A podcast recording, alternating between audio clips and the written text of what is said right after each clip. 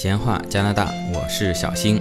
最近呢，加拿大的天气呢，应该说整个北美东部吧，跟往年相比非常的不同，遭遇了极端恶劣的天气。很多微信号上面都说达到零下四五十度啊，当然这个是指的是体感温度，就是实际上大概零下三十度不到吧，啊，但是风一吹，身上的感觉呢是零下四五十度。号称像我在蒙特利尔创造了一百四十六年历史最冷的两个星期。一百四十六年什么概念呢？就是去年是加拿大建国一百五十周年啊，那也就差不多是加拿大史上最冷的一个冬天。我到了这边呢，已经是经历第四个冬天了啊。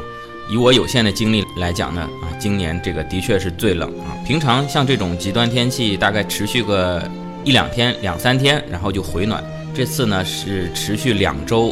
啊，而且刚好了两天，今天呢又开始降温了，啊，非常的不正常。而且呢，目前的温度呢已经是低于了北极点啊，还有号称火星的温度，也不知道火星温度谁给测的啊。反正这个目前可以说是整个地球最冷吧，因为南极现在在夏天是还可以，北极啊也就零下二十几度啊，这边零下三十度，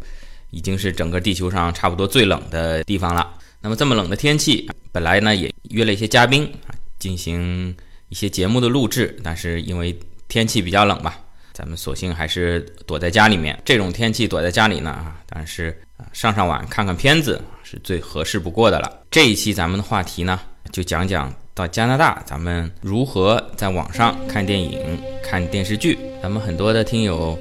来到了加拿大，在工作学习之余呢，啊休闲放松啊。这也是非常必要的啊！除了参加一些社交活动，咱们出去吃吃喝喝啊，进行一些户外活动啊，在寒冷的冬天呢，咱们在家里啊追追剧、看看片儿，放松放松，这也是非常不错的一个选择。几年前看到一个新闻，好像是加拿大年轻人在网上追看电视剧还是打网络游戏，好像这个比例好像是世界最高啊！啊，当时我就评论了，这可能跟天气冷有关系！啊，那另外呢，咱们啊很多朋友啊。过来以后呢，家里老人也会过来，无论是探亲啊，帮忙照顾小朋友啊，或者是也来玩一玩，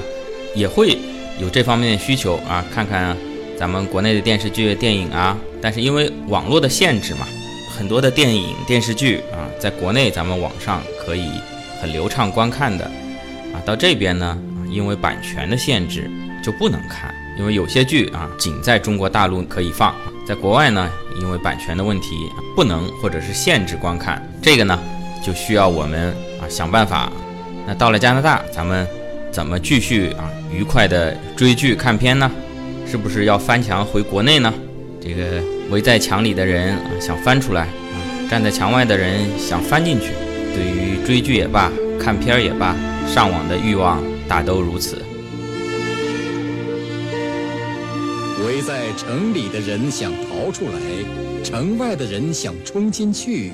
对婚姻也罢，职业也罢，人生的愿望大都如此。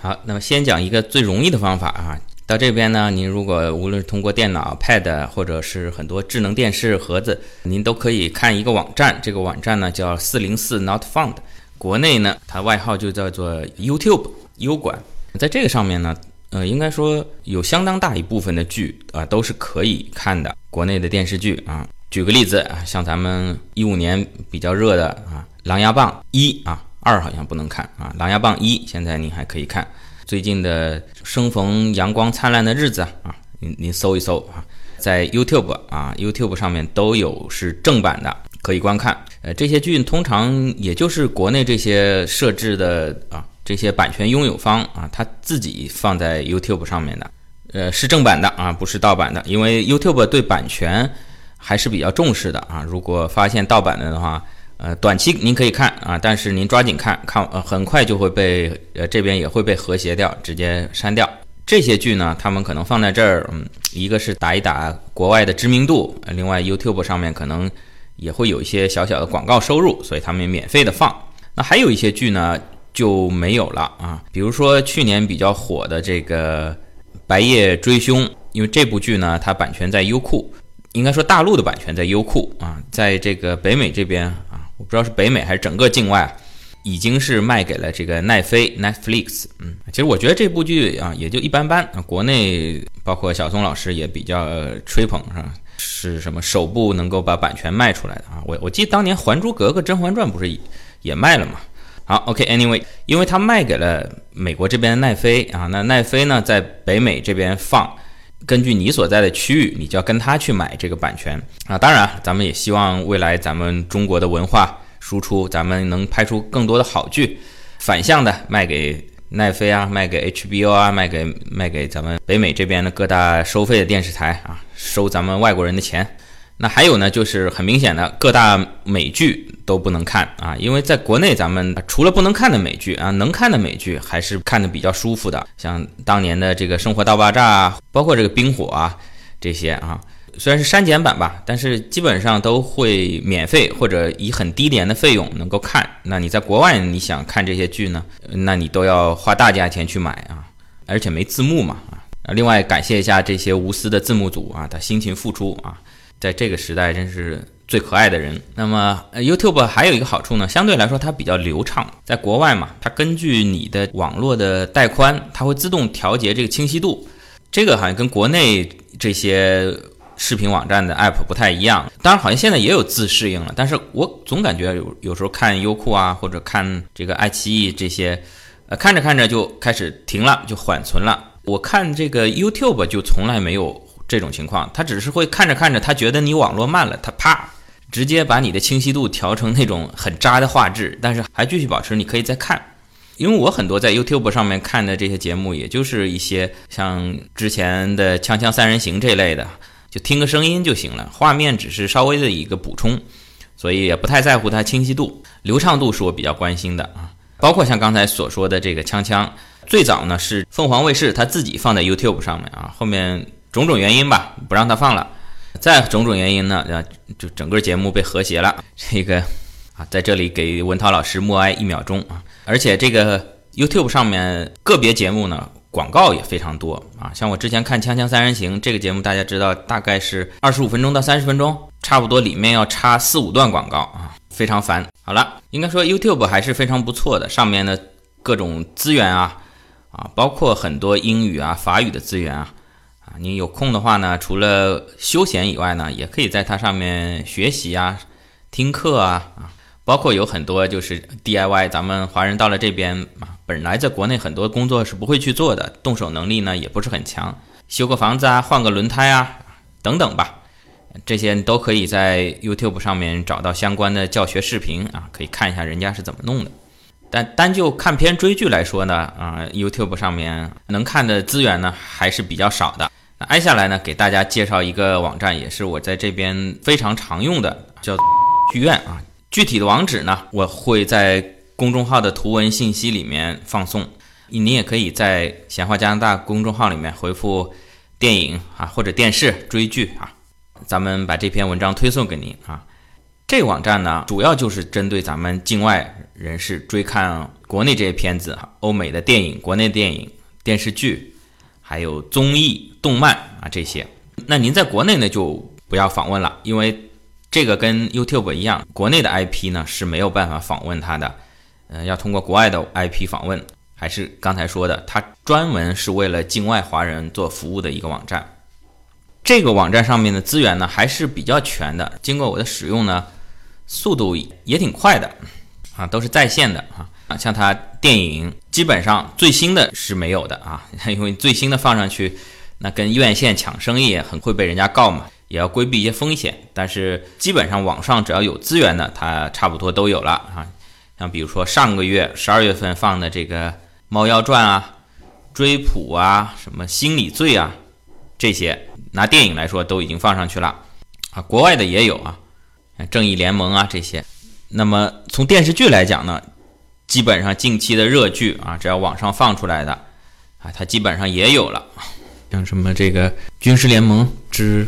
虎啸龙吟》啊，吴秀波老师在这个里面演的还是非常不错的啊。小郭老师这个是我觉得国内不可多得的啊，有头脑、有演技的这个演员啊。前两年你看他。还写了一个到日本去买只马桶盖啊，这也是微信上十万加的一篇文章啊。像这两年华丽转身啊，又去拍三国，非常的令人敬佩。哎，这个《黑镜》啊，推荐《黑镜》第四季，我看它也放上去了啊，更新至第六集啊，应该总共就六集吧。这个除此以外呢，还有一些综艺节目啊，也都有的，包括这个吐槽大会啊，什么见字如面啊，这这些新的综艺我都好久没看了啊。我那时候我看综艺的时候，基本上还看一些，嗯，什么正大综艺之类的这些啊。现在这些好久没看了啊。再有就是动漫啊，日漫、美漫、国漫啊，基本上都有啊。另外，你如果登录的话呢，如果您是咱们这边十八岁以上的单身人士呢，他这边还有个午午夜剧场啊，我也没看过是什么东西啊。据说，据说这个动作片还可以凑合看看啊。但是你要具体要追看某老师的，不一定有啊。啊，比如说你想看小鹿老师呃做头发的视频啊，那可能不一定有，但是你五分钟凑合凑合也可以。然后呢，它上面广告也不多，基本上就是片头啊或者在暂停的时候会跳出个广告来啊，呃卖个假包啊什么的，这这个可以理解，毕竟这个网站也要生活嘛。包括咱们闲话加拿大的公众号啊，因为目前粉丝人数还不够啊，等到够了以后呢。啊可能腾讯呢也会在上面放一些广告啊，这个也欢迎大家帮忙点击，好像据说点一下能能有个几毛钱，你点了可以不买嘛，对吧？光点不买，OK。单论普通的看电影、追电视剧来说呢，前面说的这两个网站呢，基本上都够了，嗯。那除此以外呢？你可能有特别冷门的啊，那您可能自己要找一下呃下载的链接或者是种子啊这一类的啊，单独的去点对点下载了。还有就家里，比如说你有老人过来，不习惯于用电脑或者用 Pad，还是习惯用电视看呢？你也可以呃买一个电视盒子啊，国内买过来的呢也可以用啊，而且便宜啊。大概我看淘宝上面电视盒子也就两百人民币，算大价钱了。啊，这边唐人街这边也有电视盒子，好像是两三百刀。上次我问，但是方便呀，因为给年纪大的用人用嘛，他也不会翻墙，不会这。他这边资源呢也比较简单，全中文操作界面啊，能看的影片也非常多啊，包括这边很多老外都知道。前面说你这老外这边，你说你去买个 HBO 的频道或者买个什么奈飞的，多贵呀。他们也知道到唐人街买一个中国人的电视盒子啊，这里面资源呢杠杠的啊。那除了追剧看片以外呢，咱们很多朋友呢还用手机，咱们平时在坐车啊啊交通啊做家务忙的时候啊，咱们听听音乐啊。最近几年呢，这个音乐的版权呢也非常的受到了重视，所以呃可以说大多数国内的这些音乐的 app 呢，它也要看你的 IP 地址，发现你在国内呢。很多音乐也不能放啊，像这个网易云、QQ 音乐啊这一类的，可能也是把这个音乐的在境外的版权卖给了老外，所以它在境外呢就不能直接听了，也会显示在你所在的这个 IP 地址呢播放失败。那么因为这个不像电影啊，一部好片子，我愿意花时间、花精力、花一两个小时啊，找找资源把它下载下来。说如果听个歌，我还要去把它下下来啊。而且现在这个手机虽然存储空间越来越大，但是本身操作的系统啊、App 啊占的空间越来越多啊，大家也习惯了在线的听音乐，这个怎么办呢？咱们这有一个终极的解决方案，就是翻墙，咱们翻回国内，把 IP 地址，这个 VPN 的资源也不少啊。当然，这个咱们跟国内听友说，现在国内您使用 VPN 翻墙这是违法行为啊。咱们还是遵守所在地的这个法律。那么在国外呢，咱们再翻回国内啊，也要使用 VPN。这里推荐一个软件吧，啊，叫做快翻啊，快慢的慢，呃，不是快慢的慢，呃，快慢的快啊，那个帆船的船帆啊帆。它的网址呢，呃，也在咱们这篇微信推送的图文信息里面啊，啊，您也可以去搜。这是一个 App，您装在手机或者平板或者是。PC、Mac 上面都有啊，我看还做的还挺好。如果手机上面您是国内的苹果账号啊，不能下载的话呢，它网上都有详细的教程啊，这里我就不再重复说了。用的免费版基本上够用了啊，因为很多资源还是可以直接通过境外的网站去看的，没有问题啊。只是偶尔拿它听听歌啊，或者是上上国内的网站啊，足够了。但有些朋友呢，啊，一个是您。有钱啊，您愿意支持一下咱们这个网站啊？您可以买它的 VIP。还有呢，您就是咱们有些朋友啊，喜欢玩这个网络游戏啊，当时跟国内的朋友都在国内的服务器上，到了这边呢又没什么认识的人啊，继续打网游呢，还是要回国内的服务器。这个在国外呢就会，据说啊是延时比较厉害，你如果翻墙翻回去的的话，会比较流畅，好像说买他们那个 VIP 这方面的延时会好一些。我这个也是后来人家跟我介绍的啊，现在已经是非常智能了。啊，当初我的想象是说，你翻墙翻回国内，那我如果，呃，看了一会儿，我继续要回来，我要又要回来上 YouTube 啊，或者上国外这边的网站，我不是又被限制了，我还要再切换，很麻烦啊。现在不是了，现在这个软件 App 都非常智能，它会自动的根据你，哎，你要走国内的网站啊，它就走这个 VPN；你要上外网啊，它就让你直接走，非常智能啊。啊，以前我知道还要在什么路由器上有些可以编程啊什么啊，现在这个智能手机、智能电脑的时代非常的方便啊。哦，对了啊，包括它也有这个电视盒子版，它也有啊，装在这个安卓的电视盒子上面，也可以基本流畅的观看国内的这些视频在线网站。好了，这期能够分享的差不多就到这儿了，呃，因为我知道的也有限啊。如果大家啊听友中在境外的啊，无论你是在加拿大也好，在美国也好，有更好的解决方案啊，或者更好的网址，也欢迎呢您来这边跟大家分享啊，可以发送给我，我呢啊也会把您的消息呢在我的公众号啊或者我的私人的微信、微博进行一个更新、一个分享。那么，二零一八年咱们呃首期节目啊，我也对今年的这个不光是节目嘛，做出一些设想啊，包括节目，包括公众号。我希望能够给咱们境外，特别是在加拿大的朋友呢，能够有一个啊很好的一个平台啊，包括大家有什么好的经验啊，可以分享啊啊，你就比如说之前啊我在节目讲了，我有房子要出租啊，那很多听友就说我可能要过来旅游啊，过来读书啊，有这个需求，但我只是一个人嘛，租掉以后呢，我只能跟后面听友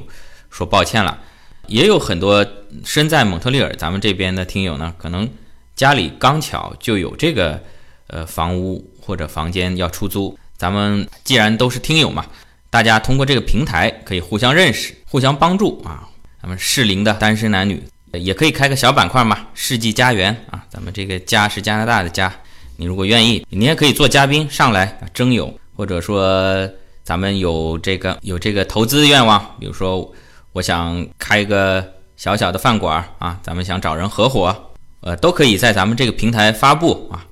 啊，包括很多，比如说二手商品啊、租房拼车啊，啊，咱们一起出去呃打球啊、钓鱼啊、技术交流啊、种子交换啊，无论您是有需求或者是能提供帮助，都可以在咱们这个平台进行分享啊。咱们通过节目啊，通过公众号啊，啊，定期的更新啊，发送。好了，那么咱们二零一八年第一期的节目就到这里。欢迎大家评论、点赞、转发。最近可能大家这个过年也比较忙，这个播放量、点赞量还有评论数都有所下降吧？还是请大家帮忙多多推广，谢谢。还有祝大家二零一八年啊大吉大利啊，今年吃鸡。